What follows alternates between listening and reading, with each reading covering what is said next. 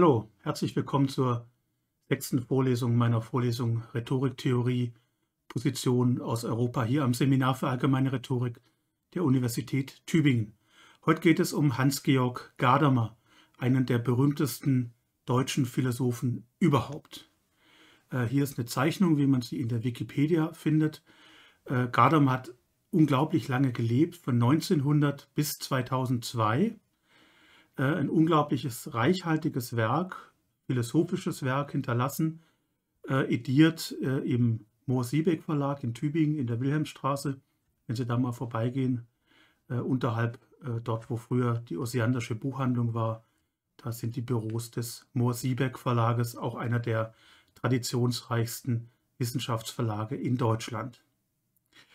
Ins Zentrum stellen möchte ich heute vielleicht ein bisschen anders als in vielen der anderen Vorlesungen gar nicht so sehr einen einzigen Text, denn es ist tatsächlich, finden sich Ausführungen von Gadamer zur Rhetorik äh, in vielen seiner Texte äh, nach dem Erscheinen von Wahrheit und Methode, seinem Hauptwerk, da komme ich gleich noch drauf. Äh, aber wenn es einen Text gibt, in dem man am meisten findet von der, der Position, von Gadamer, der rhetoriktheoretischen Position, dann ist es vermutlich der Text Rhetorik und Hermeneutik aus dem Jahr 1976. Wie immer gibt es ein paar Anmerkungen zur Biografie. Äh, Gadamer ist, wie gesagt, 1900 geboren in Niederschlesien. Der Vater war Chemiker, äh, war ab 1902 Professor in Breslau, also sozusagen Angehöriger des Großbürgertums, Bildungshintergrund äh, gehabt er hat dann nach dem Ersten Weltkrieg ab 1918 studiert, viele Fächer Germanistik, Geschichte, Kunstgeschichte, Philosophie, Pädagogik in Breslau, Marburg und München und hat 1922 in Marburg promoviert in der Philosophie. Damals hat man sehr jung promoviert. Die Promotion war auch in der Regel äh, der erste Studienabschluss, also Bachelor, Master und das, diese ganzen Abschlüsse, die wir heute haben, die gab es damals noch gar nicht. Und dann passiert etwas, ne? Gadamer ist promoviert, er ist Dr. Phil. Dann besucht er Vorlesungen von Husserl und vor allem von Martin Heidegger in Freiburg. Und das war für ihn offensichtlich ein, ein einschneidendes biografisches Erlebnis, so eine Art ähm, ja, Erweckungserlebnis, eine, ein, ein Konversionserlebnis letztlich. Denn danach fängt er noch einmal neu an zu studieren und er studiert jetzt klassische Philologie und macht in dem Fach auch das Staatsexamen 1927. Und ich will ihn aus äh, dem zweiten Band von Wahrheit und Methode, äh, so sieht es aus, ähm, wo alle diese kleineren äh, Texte, die sich an das Hauptwerk von Gadamer anschließen, abgedruckt sind, drei Zitate ähm, kurz vorlesen aus so einem ja, autobiografischen Text, den Gadamer 1975 geschrieben hat. Also, er schreibt, Gadamer. Was war es, was mich und andere an Heidegger so anzog? Natürlich wusste ich das damals nicht zu sagen. Heute stellt sich mir das so dar, im Alter von 75. Hier wurden die Gedankenbildungen der philosophischen Tradition lebendig, weil sie als Antworten auf wirkliche Fragen verstanden wurden. Das heißt, es ist kein sozusagen Philosophiestudium offensichtlich gewesen bei Heidegger, was sich sozusagen ja, eine Art von akademischer Philosophie getrieben hat, sondern das war wirklich sozusagen etwas, was man als aktuell äh, und eben auch als existenzialistisch, und der Richtung rechnet man Heidegger ja manchmal zu, äh, verstanden wurde. Ich lese weiter vor, die Aufdeckung ihrer Motivationsgeschichte verlieh diesen Fragen etwas Unausweichliches. Verstandene Fragen können nicht einfach zur Kenntnis genommen werden, sie werden zu eigenen Fragen. Und weiter, ein bisschen später, vor allem schlug uns die Intensität in ihren Bann, mit der Heidegger die griechische Philosophie beschwor. Dass sie mehr ein Gegenbild als ein Vorbild seines eigenen Fragens sein sollte, wurde uns kaum bewusst. Heideggers Dekonstruktion, äh, Destruktion der Metaphysik galt jedoch nicht nur dem Bewusstseinsideal, Idealismus der Neuzeit, sondern ebenso seinen Ursprüngen in der griechischen Metaphysik. Seine radikale Kritik stellte die Christlichkeit in der Theologie wie die Wissenschaftlichkeit der Philosophie in Frage. Also da sozusagen einfach eine Art von, von ja, Erschütterung von Gewissheiten, ein Anschluss wirklich an gegenwärtige Fragen, etwas, was die Studierenden auch sozusagen umtrieb. Also wie gesagt, dann äh, merkt er, er muss eigentlich jetzt richtig klassische Philologie äh, lernen, ähm, weil er sonst die griechische Philosophie gar nicht im Original lesen und verstehen kann. Und das macht er, macht dann auch ein Staatsexamen, äh, habilitiert sich dann aber für Philosophie 1929 in Marburg.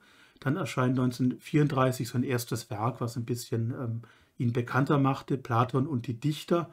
Das ist ja dann der Beginn des NS-Staates. Und da war Gadamer auch, das ist so eine unrühmliche Seite, über die in der biografischen Literatur auch viel nachgedacht wird. Also wie sehr war er eigentlich verstrickt in den NS-Staat. Äh, und er war in verschiedenen Forschungsprojekten natürlich aktiv. Äh, er war aber nicht verstrickt in einem Ausmaß, wie es Heidegger äh, war. Das scheint relativ gewiss. Aber er war eben ein Gewinnler dieses Regimes. Nach Kriegsende wurde er dann Rektor der Uni Leipzig und ist dann eben, das war ja sowjetische Besatzungszone, ist zurückgetreten und nach Frankfurt übergesiedelt, war dann eben ab 49 Professor in Heidelberg und ist es auch geblieben bis zu seiner Emeritierung 1968. 1960, da war Adamer schon 60 Jahre alt, erschien sein philosophisches Hauptwerk Wahrheit und Methode.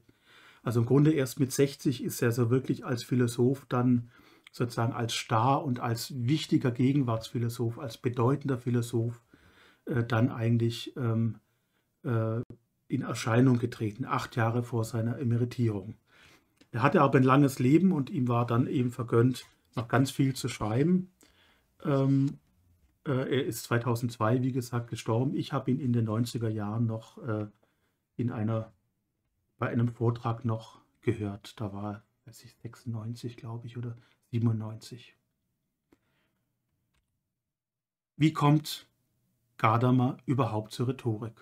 Da ist es so, dass in Wahrheit und Methode, wenn man das anguckt, da gibt es einen Index in Band 2 von Wahrheit und Methode in der Werkausgabe und Band 2 in der Werkausgabe sind all die Texte, sind all die Texte versammelt, die sozusagen Zusätze sind, Ergänzungen sind, also all das, was sich an Wahrheit und Methode anschloss. Äh, und da kann man sehen, wie oft fällt das Stichwort Rhetorik und es fällt im Wahrheit und Methode, also im eigentlichen Buch, äh, ein paar Mal in bestimmten Kapiteln. Es fällt aber tatsächlich in den Band 2, der diese Zusätze ähm, enthält, viel, viel öfter.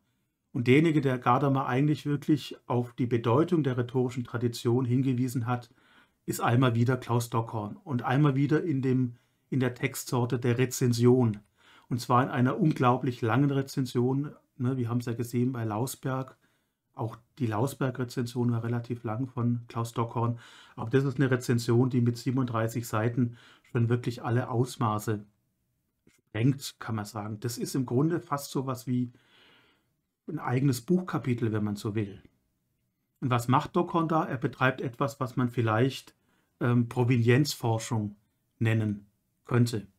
Denn er geht sozusagen durch das Buch von Gadamer durch und sagt, hier und dort und da ist ein Begriff verwendet, da gibt es eine rhetorische Wurzel und diese Gedankenfigur kommt auch aus der Rhetorik äh, und diese Strömung gibt es auch sozusagen Vorläufer in der Rhetorik. Also er verlagert viele der Gedanken, die Gadamer äh, ausführt in Wahrheit der Methode, zurück in die rhetorische Tradition und zeigt im Grunde, woher kommen diese Begriffe.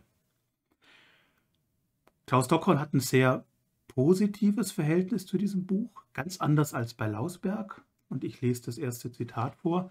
Wer wie der Rezensent seit vielen Jahren sich um die Ergründung der Rolle bemüht, welche die Rhetorik und ihre Tradition in der neueren Geistesgeschichte gespielt haben und noch spielen, muss dieses Buch als Symbol eines befreienden Durchbruchs zu neuen Horizonten begrüßen. Also ganz positiv, das ist der erste Satz in dieser Rezension, äh, ganz positiv. Er feiert das Buch regelrecht. Ähm, und was er dann macht, ist tatsächlich, das haben wir in der Lausberg-Rezension schon gesehen, Dockhorn hat ein Interesse eben an der Wirkungsgeschichte der Rhetorik, an der Wirkungsgeschichte von bestimmten Begriffen, von bestimmten Schemata, von be bestimmten Formeln. Er hat also einen, wie er selber auch ganz explizit sagt, einen ideengeschichtlichen Ansatz. Äh, der Begründer der Ideengeschichte ist der Amerikaner Arthur O. Lovejoy, ähm, vor allem mit seinem bekannten Buch The Great Chain of Being. Äh, und da ist der Fokus eben, wie Dockhorn selber sagt, auf den Unit-IDs, also kleinen sozusagen fixen ja, Begriffskernen, wobei der begrifflich gar nicht sozusagen wie in der deutschen Tradition der Begriffsgeschichte begrifflich auch eine Kontinuität ausmachen müssen, sondern im Grunde solche ja, Denkfiguren, ähm, Inhaltskomponenten, die dann in der Geschichte unverändert sich durchziehen. Dockhorn schreibt, wirksam auch für die Organisation der Geistesgeschichte im Sinne einer Weltanschauung, das kennen wir schon, das ist Dockhorns Rhetorikverständnis und Anthropologie. Wo wird die Rhetorik als eine Paideia gewürdigt, also Bildungsmacht, als der zweite Bildungsweg der Antike neben und gegenüber der Philosophie? Das kennen wir alles schon aus der Lausberg-Rezension. Das sind Gedanken, die sozusagen für das Selbstverständnis von Dockhorn ganz zentral sind. Weiter mit diesen Vorstellungen, mit der Vernachlässigung der Rhetorik macht das Buch des Verfassers, also Gadamas, ein Ende. So kann die Rhetorik nicht mehr verstanden werden. Und so kann sie nicht mehr verstanden werden. Da hat er natürlich wieder einen Blick, zum Beispiel Curtius, Ernst Robert Curtius, den er ja in der äh, Lausberg-Rezension auch sehr, sehr stark kritisiert hatte. Also er sagt, ja, okay, wir haben bisher Rhetorikforschung, aber das Buch von Gadamer das zeigt jetzt endlich, wie viel Rhetorik in der Geistesgeschichte steckt. Also ganz hymnisch, emphatisch. Und er fängt dann an, drei Grund, vier Grundbegriffe von Gadamer, ne, das ist im Grunde so das erste größere Kapitel in Wahrheit und Methode, nochmal genauer sich anzugucken. Bildung, Sensus communis, also der Gemeinsinn, Urteilskraft und Geschmack. Und diese Begriffe jeweils sozusagen Gadamer vorzuhalten, dass jeder dieser vier Begriffe eine ganz wichtige rhetorische quasi Vorgeschichte hat. Ne? Gadamer hat immer so einen, der fängt eigentlich im Wesentlichen so in der frühen Neuzeit an, dann mit einem Schwerpunkt eben auch auf dem 18. Jahrhundert. Äh, Kant, ne, Kritik der Urteilskraft, da kommt der Begriff auch als Buchtitel vor, aber er sagt ja, in der Urteilskraft steckt ja eigentlich das Ingenium, im Geschmack steckt ja eigentlich das Judicium der Rhetorik und verlagert sozusagen die Diskussion zurück in die Antike.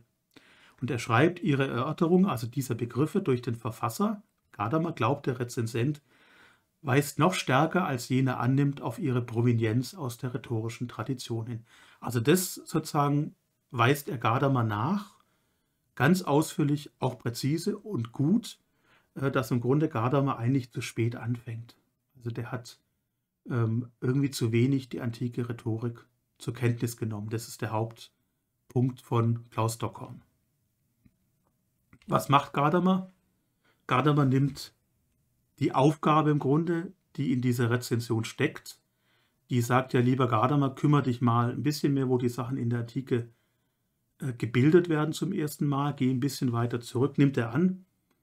Sich vielleicht in, auch ein bisschen in seinem Selbstverständnis als klassischer Philologe gekränkt gefühlt, dass ihm das selber rausgegangen ist. Das muss man sagen. Das hat Gadamer einfach nicht genug gesehen die Vorgeschichte dieser Konzepte in der äh, antiken äh, Rhetorik. Und er hat eine ganze Reihe von Aufsätzen dann geschrieben, ähm, mit denen er sich irgendwie mit Rhetorik auseinandersetzt. Manchmal ist es ein Absatz, manchmal ist es ein bisschen ausführlicher. Das ist zunächst mal ähm, ein Aufsatz Rhetorik, Hermeneutik und Ideologiekritik, metakritische Erörterung zur Wahrheit und Methode.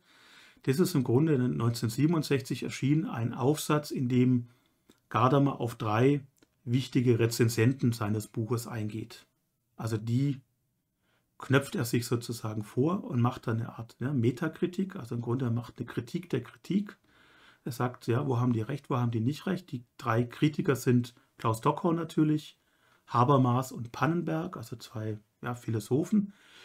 Ähm, und da kommt eben auch der Dockhorn vor. Und das zeigt schon, ne, das sind offensichtlich hat Gadamer diese drei Rezens Rezensionen als die wichtigsten und als die ja, gehaltreichsten äh, angesehen, die zu seinem Buch erschienen sind. Und da ist der Dockhorn eben dabei. Dann gibt es 1971 eine Replik zur Hermeneutik und Ideologiekritik. Das kann ich Ihnen gleich gerade mal hier zeigen. Das ist ein Band im Surkamp Verlag, in der Surkamp Theoriereihe ähm, in dem ähm, äh, Gadamer vor allem auf äh, Jürgen Habermas äh, antwortet. Dann gibt es einen Aufsatz äh, Rhetorik und Hermeneutik von 1976, in dem ganz stark nochmal die Geschichte der Hermeneutik in der frühen Neuzeit ausgehend von Philipp Melanchthon rekonstruiert wird und das Verhältnis von Rhetorik und Hermeneutik äh, dargestellt wird. Also der ist stärker historisch, aber der enthält auch eine ganze Reihe von interessanten systematischen Ansätzen, auf die ich dann noch zurückkommen werde. Dann im gleichen Jahr Logik oder Rhetorik, nochmals zur Frühgeschichte der Hermeneutik. Also da gibt es sozusagen zwei Aufsätze, die stärker historisch orientiert sind. Dann gibt es einen Aufsatz Hermeneutik als theoretische und praktische Aufgabe. Das ist 1978, ne, da ist Gadamer 78 Jahre. Das muss man sich immer noch mal vergegenwärtigen. Das ist so eine Zusammenfassung äh, äh, seines hermeneutischen Ansatzes und da kommt eben auch prominent die Rhetorik vor und dann eben auch in dieser Selbstdarstellung von Hans-Georg Gadamer, diesem kleinen autobiografischen Text, aus dem ich gerade diese Heidegger-Stelle zitiert habe, da kommt die Rhetorik auch relativ prominent vor. Das heißt, in den Jahren, Jahrzehnten, etwa von ja, 1967 bis 1980, dann hört es so ein bisschen auf, gibt es eine ganze Reihe von Aufsätzen, Arbeiten Gadamas, in dem dann er sich sozusagen die, diese Anregung von Dockhorn aufgegriffen hat, umgesetzt hat und die Rhetorik quasi in sein, ja, in seine philosophische Hermeneutik integriert hat. Und das gucken wir uns jetzt ein bisschen genauer an. Ich glaube, es gibt drei Motive oder drei Ebenen der Auseinandersetzung von Gadamer mit der Rhetorik. Ähm, die unterscheidet Gadamer nicht systematisch. Die gehen auch in den Aufsätzen so ein bisschen durcheinander. Äh, also er hat da sozusagen keinen Ansatz, dass er das trennen möchte. Das ist sozusagen mein interpretatorischer Ansatz. Und die erste Ebene würde ich nennen die historische Ebene. Da geht es dann tatsächlich um das historische Verhältnis von Rhetorik und Hermeneutik, um Philosophiegeschichte, um Rhetorikgeschichte, um die Geschichte sozusagen der Hermeneutik als Auslegungskunst, ausgehend von der theologischen Hermeneutik, eine Bibelauslegung, Bibelinterpretation äh, und sozusagen die Adaptation ähm, von Gedanken aus der Rhetorik für eine Kunst des Lesens von schriftlichen Texten. Und da spielt eben eine große Rolle, das werden wir gleich noch ein bisschen genauer sehen, die protestantische Hermeneutik seit, dem, ja, seit der Reformation, seit dem 16. Jahrhundert. Also das ist eine historische Ebene, die werde ich relativ knapp abhandeln, weil das ist vielleicht die uninteressanteste. Die zweite Ebene, die es, glaube ich, gibt, ist eine anthropologische Ebene. Ja, wir haben ja in der Rhetorik eine ganze Reihe von anthropologischen Ansätzen, zu denen sich Gadamer gesellt, glaube ich. Peter Lothar Österreich wäre einer, der stark von Heidegger kommt, aber auch von Gadamer kommt. Der wäre sozusagen derjenige, der am nächsten an Gadamer dran ist. Dann haben wir aber auch Hans Blumbergs Idee sozusagen, dass der Mensch als Mängelwesen seine Mängel kompensiert durch Rhetorik, also der Evidenzmangel wird durch Rhetorik kompensiert. Das ist auch eine Form der rhetorischen Anthropologie und man kann auch sagen, auch Kenneth Burke hat eine rhetorische Anthropologie. Man als Symbol Using, Symbol Misusing Animal. Auch das ist ein anthropologischer Ansatz, der stark von der Sprachtheorie herkommt. Und da ist eben die Denkfigur von Gadamer mal zu sagen, ja, Rhetorik und Hermeneutik sind sozusagen Gegenstücke, wenn man so will. Äh, die ergänzen sich also, die passen im Grunde so zusammen wie Schlüssel und Schloss. Äh, reden können und lesen können, verstehen können, sind sozusagen anthropologische Universalien des Menschen und daraus leitet sich eben auch ab die Universalität der Rhetorik. Also die Rhetorik rückt da ganz ins Zentrum der Anthropologie, wird ganz, ganz philosophisch auch ein ganz zentraler Punkt. Äh, und die dritte Ebene, und die hängt mit der zweiten ganz stark zusammen, wäre, denke ich, eine systematische Ebene. Da geht es dann sozusagen anknüpfen an das, was äh, Gadamer in Wahrheit und Methode sozusagen macht, da werde ich auch noch gleich ein bisschen drauf eingehen, die Rückeroberung des Verstehens in den Geisteswissenschaften eben auch in Abgrenzung von den modernen Wissenschaften und die Idee sozusagen die Hermeneutik als die philosophische Hermeneutik und nicht nur als die Kunstlehre des Auslegens äh, zu begründen. Und dabei gibt es auch ganz zentral eine Apologie der Rhetorik. Die Rhetorik wird in diesem hermeneutischen Entwurf, äh, bekommt eine relativ prominente Stelle aber eben noch nicht in Wahrheit und Methode, sondern dann in diesen Anschluss- und Ergänzungsaufsätzen.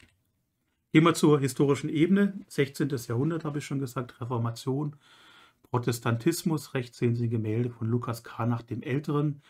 Das ist ja sozusagen der Maler oder aus der Werkstatt von Lukas Kranach dem Älteren, muss man heute äh, präziser sagen. Kranach war ja der sozusagen äh, Maler äh, der Lutherzeit, wenn man so will. Es gibt unglaublich viele Bilder von Luther und die haben auch eine Funktion in der Durchsetzung der Reformation. Hier ist eine Abbildung von ähm, Philipp Melanchthon durch Lukas Granach. Das können Sie in Dresden angucken, in der Gemäldegalerie Alter Meister. Und Melanchthon ist eben ja auch ein ganz zentraler Rhetoriktheoretiker des frühen 16. Jahrhunderts. Der hat in Tübingen studiert, stammt aus Bretten, das ist ja auch nicht so furchtbar weit weg im Kraichgau, hat in Tübingen bereits eine Rhetorik publiziert, ist dann nach Wittenberg gegangen als Theologie, äh, zuerst als ja, Grazistik-Professor, Theologieprofessor später und war dann sozusagen, was man heute sagt, rechte Hand von Martin Luther bei der Reformation. Hat eben in Tübingen diese Rhetorik geschrieben und dann gibt es noch zwei weitere Rhetorik-Lehrbücher bis eben zu den Elementa Rhetoricae von 1532. Das ist das, die zentrale Rhetorik und Philipp Melanchthon in ihrer sozusagen ausgereiftesten Form. Und da ist jetzt interessant, dass in dieser Rhetorik, in diesem Rhetorik-Lehrbuch, was sich an, was anknüpft natürlich an antike Lehrbücher, äh, sich auch Ausführungen zur Hermeneutik finden. Also die Rhetorik wird auch verstanden als eine Ars bene legendi, als eine Art des guten, als eine Kunst des guten Lesens. Also wie liest man Texte und Texte heißt, wie liest man die Bibel? Wie kann man sozusagen die Bibel verstehen mit ihren Dunkelheiten, in ihrem ja, kruden Stil, ähm, welche sozusagen welchen hermeneutischen Schlüssel, sagt man später, dann gibt es zum Verständnis der Bibel. Und das findet sich eben bei Melanchthon relativ prominent in dieser Rhetorik. Da geht es also nicht mehr um Textproduktion, sondern da geht es um Textrezeption im Sinne von Textverstehen an Texten der Bibel. Gadamer schreibt, das ist jetzt aus diesem Text Rhetorik und Hermeneutik, damit verlagert es sich die Aufgabe von der Rhetorik weg auf die Hermeneutik, ohne dass ein adäquates Bewusstsein dieser Verschiebung bestand. Also Melanchthon denkt da nicht groß drüber nach, also er reflektiert darüber nicht. Zugleich bleibt aber das große Erbe der Rhetorik auch für das neue Geschäft der Interpretation von Texten in entscheidenden Punkten wirksam. Das heißt, was Gadamer meint, ist, rhetorische Kategorien, zum Beispiel aus der Figurenlehre, aus der Lehre von den Tropen, sind nun Schlüssel zum Verständnis des Bibeltextes. Also man kann im Grunde das Modell der Produktion von Texten rückübersetzen in ein Modell der Rezeption, des Verstehens von Texten. Das ist so die Grundoperation, die dort äh, vollzogen wird. Und dabei sind eben die rhetorischen Begriffe, ist die rhetorische Theorie äußerst hilfreich. Und das ist eine Tradition in der protestantischen Hermeneutik ähm, und nicht zufällig in der protestantischen Hermeneutik, weil der Protestantismus sich ja dem Prinzip sozusagen des Sola Scriptura verschrieben hat, also dass sozusagen der Text der Bibel die einzig wichtige Bezugsgröße darstellt. Das heißt, die Bibelinterpretation rückt gerade im Protestantismus ganz ins Zentrum. Und da gibt es eine reiche Tradition, von denen ich jetzt Ihnen nur ein paar Namen hier auf die Folie geschrieben habe, auf die ich auch gar nicht eingehen möchte. Aber die behandelt Gadamer in diesen zwei Aufsätzen von 1976 und guckt jeweils daraus, was haben die noch mit der Rhetorik zu tun, also was ist rhetorisches in, diese, in diesen äh, bibelhermeneutischen Ansätzen. Und bei Jan Jakob Rambach zum Beispiel kommt er dann drauf, ja, das ist eine Hermeneutik, die aus dem pietistischen Kontext kommt. Der Pietismus ist ja sozusagen eine innerprotestantische Frömmigkeitsbewegung, der Reformbewegung, die ganz stark sozusagen auf die Innerlichkeit setzt. Ähm, und da spielt natürlich dann das Herz und die Affektivität, die Emotionen die sich einstellen im Lesen des Bibeltextes, eine ganz entscheidende Zentrum. Und das lässt sich dann auch wieder zurückführen auf Pathoslehre in der Rhetorik, auf die rhetorische Affektenlehre. Also da zieht er ganz, ganz viele Parallelen ähm, auf der historischen Ebene. Interessanter ist allerdings, glaube ich, diese anthropologische Ebene und dann diese dritte Ebene noch. In Rhetorik, Hermeneutik und Ideologiekritik, also dieser ersten Stellungnahme sozusagen, dieser Metakritik, schreibt Gadamer, wahrhaft universale Sprachlichkeit, die dem Hermeneutischen im anderen Sinne, und im anderen Sinne meint hier nicht nur als Ars Hermeneutica, also nicht nur als Kunstlehre des Verstehens, sondern als mehr als was Philosophisches, wesenhaft vorausliegt und fast so etwas wie das Positiv zu dem Negativ der sprachlichen Auslegungskunst darstellt, bezeugt ferner die Rhetorik. Die Rhetorik wird auch sozusagen in diesem philosophischen Projekt eine ganz zentrale Größe für Gadamer, dann in Kenntnis dieser Dockhorn-Rezension. Und er schreibt dann 76, und da sieht man sozusagen das anthropologische Fundament, wenn man so will, nun sind in einem Punkt der Rhetorik und Hermeneutik zutiefst verwandt. Reden können wie verstehen können sind natürliche menschliche Fähigkeiten, die auch ohne bewusste Anwendung von Kunstregeln zu voller Ausbildung zu gelangen vermögen, wenn natürliche Begabung und die rechte Pflege und Ausübung derselben zusammenkommen. Und da sieht man natürlich so von der Grundfigur, die da drin steckt, das ist die Dialektik von Ars und Natura aus der Rhetorik, die wir ganz häufig äh, finden bei Isokrates und Cicero und äh, die sozusagen auch für die Rhetorik als eine Bildungsgröße eine ganz zentrale Rolle spielt.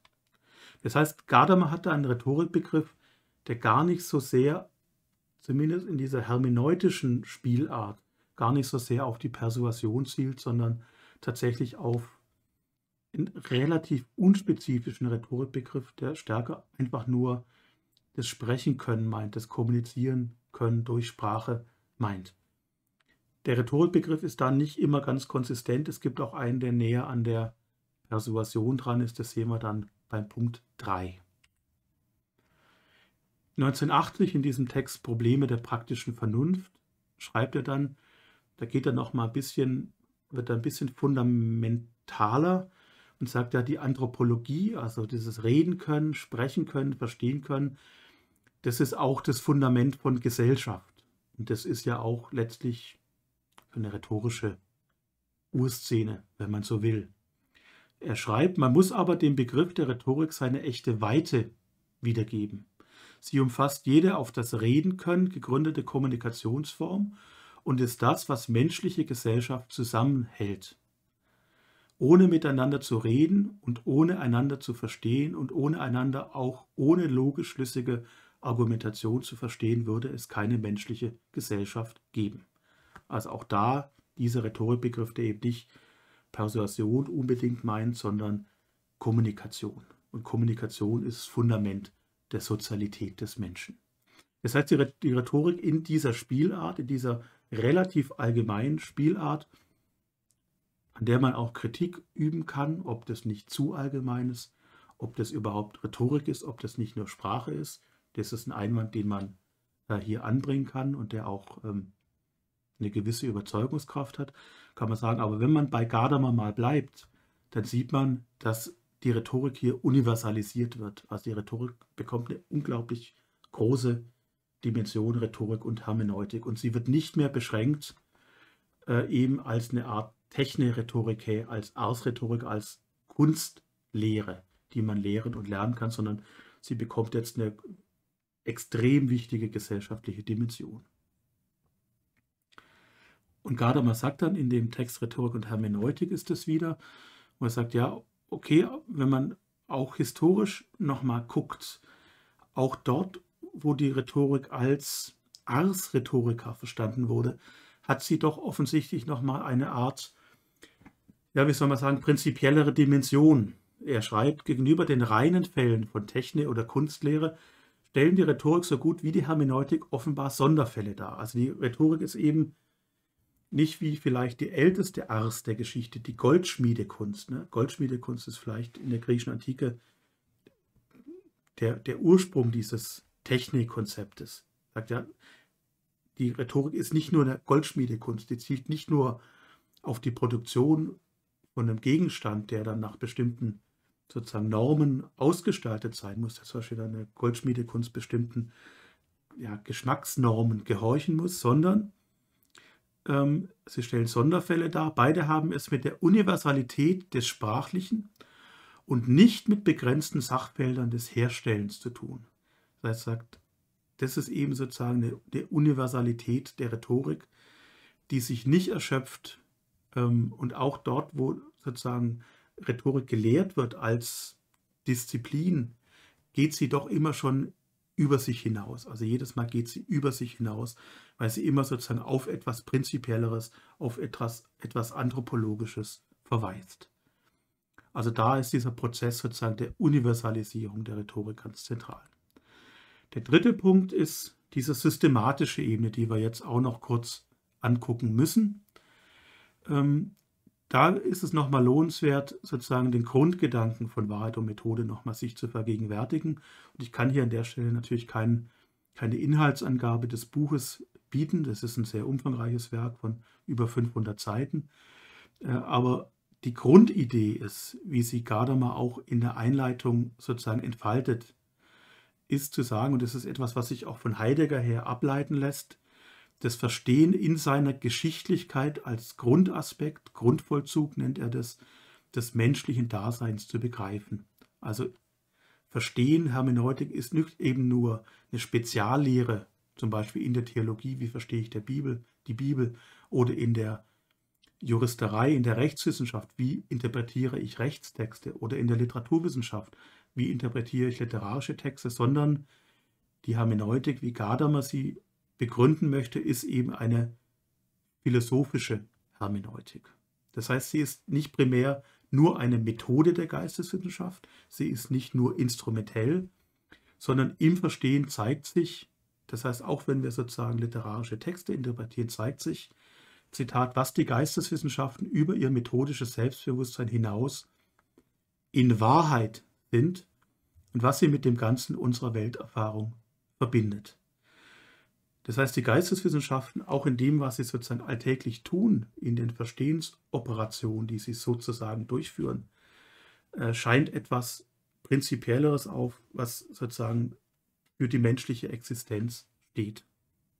Denn, weiter von der ersten Seite aus, Wahrheit und Methode, im Verstehen der Überlieferung werden nicht nur Texte verstanden, ne? also es bleibt dabei nicht stehen in der Interpretation eines Gedichtes oder eines Kunstwerks, sondern Einsichten erworben und Wahrheiten erkannt. Also da ist sozusagen in den Geisteswissenschaften werden Wahrheiten erkannt.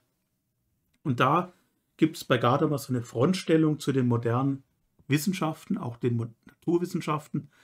Aber moderne Wissenschaften heißt im Grunde auch alles schon, was sich bei seit Descartes herausgebildet hat. Also auch die Herausbildung der frühneuzeitlichen Naturwissenschaften, Francis Bacon und all das, was wir dann im 17. Jahrhundert so, äh, schon haben. Da meint er nicht nur die modernen Naturwissenschaften, sondern mehr. Äh, und er sagt, die modernen Wissenschaften, die sind reduktionistisch, weil sie eben anders operieren.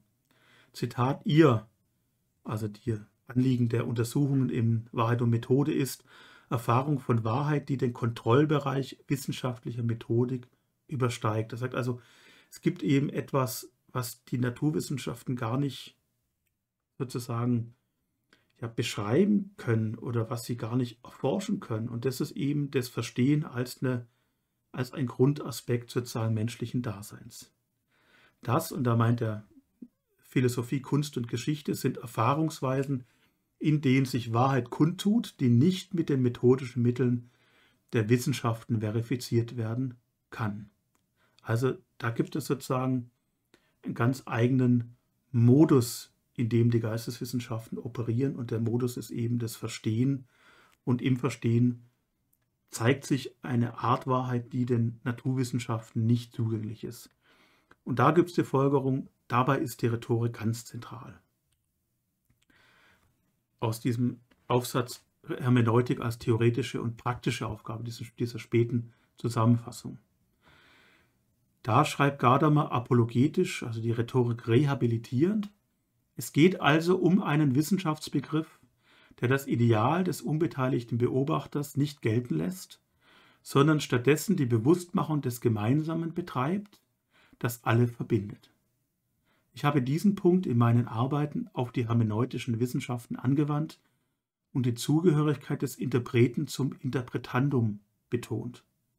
Und jetzt kommt's, wer etwas verstehen will, bringt immer schon etwas mit, das ihn vorgreiflich mit dem verbindet, was er verstehen will, ein tragendes Einverständnis. so muss der Redner immer an ein solches anknüpfen, wenn ihm in strittigen Fragen überreden und überzeugen gelingen will. Also sozusagen diese hermeneutische Grundoperation, wenn man so will. Also, dass man sich immer schon in einem Überlieferungszusammenhang, in einem geschichtlichen Überlieferungszusammenhang befindet und sozusagen versteht im Rahmen dieses Überlieferungszusammenhangs, das gilt eben auch für die Rhetorik, für den Redner.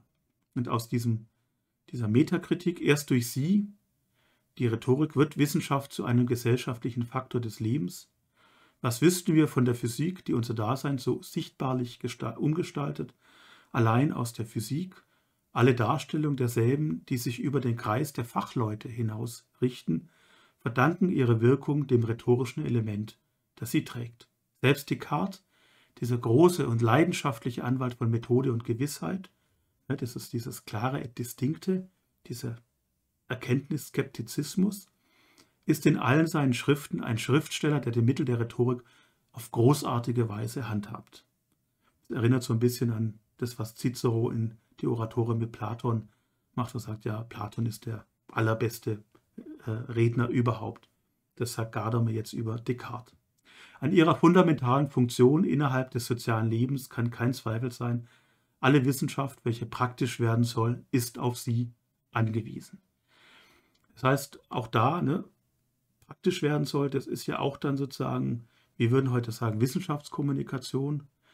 Äh, aber was Gadamer natürlich da im Blick hat, ist, dass es da auch natürlich eine Verstehensoperation gibt. Also Wissenschaft, wenn sie praktisch werden soll, kann sich auch nicht sozusagen nur innerhalb der Methodenideale äh, der Wissenschaft, zum Beispiel der Empirie und wissenschaftliche Evidenzen, äh, äh, begnügen, sondern die Wissenschaft muss, wenn sie praktisch wirksam sein soll, eigentlich auch Verstehensprozesse auslösen. Und Verstehensprozesse, das sind eben die andere Seite letztlich der Rhetorik. Das heißt, die Rhetorik rückt auch da ganz ins Zentrum, ähm, wenn Wissenschaft eben praktisch werden soll.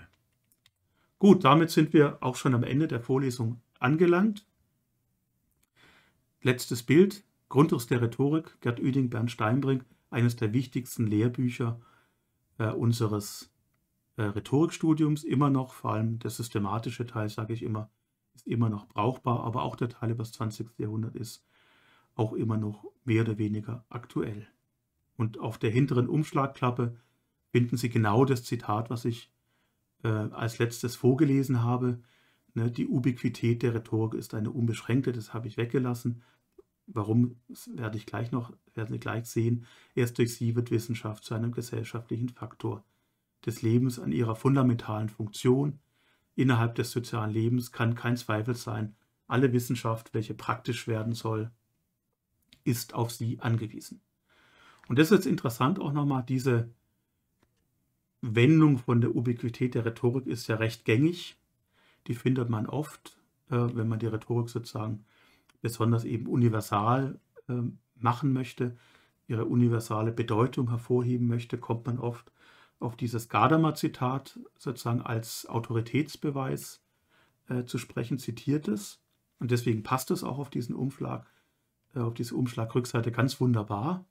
Eigentlich ist es aber eine Wendung, die letztlich von Klaus Dockhorn kommt anerkennt Gadamer auch. Ähm, aber das wird heute oft vergessen, dass Dockhorn eben auch in dieser Gadamer-Rezension von der Ubiquität der rhetorischen Tradition spricht. Ein bisschen eine andere Bedeutung, aber sozusagen die Idee, dass da was Ubiquitäres drinsteckt, das ist ja im Grunde Dockhorns Rhetorikauffassung, die eben auch eine anthropologische äh, Rhetorikauffassung darstellt. So, damit sind wir für heute auch schon am Schlussendlich ist es mir mal gelungen, ein etwas kürzeres Video zu produzieren. Ähm, wir werden auf diese Gedankengänge von Gadamer, also diese Gegenüberstellung von Wissenschaft, Wissenschaftlichkeit, auch im Sinne des neuzeitlichen Rationalismus und der Rhetorik, noch einmal zurückkommen, äh, nämlich dort, wo es äh, um Ernesto Crassi geht, den italienischen Humanismusforscher, der lange in München gelehrt hat an der LMU und der interessanterweise auch bei Martin Heidegger studierte, also auch er ein Heidegger-Schüler und er hat genau das gleiche letztlich biografische Erweckungserlebnis wie äh, Hans-Georg Gadamer. Für heute bleibe ich wie immer mit herzlichen Grüßen. Danke fürs Zuschauen. Äh, bis zum nächsten Mal. Tschüss.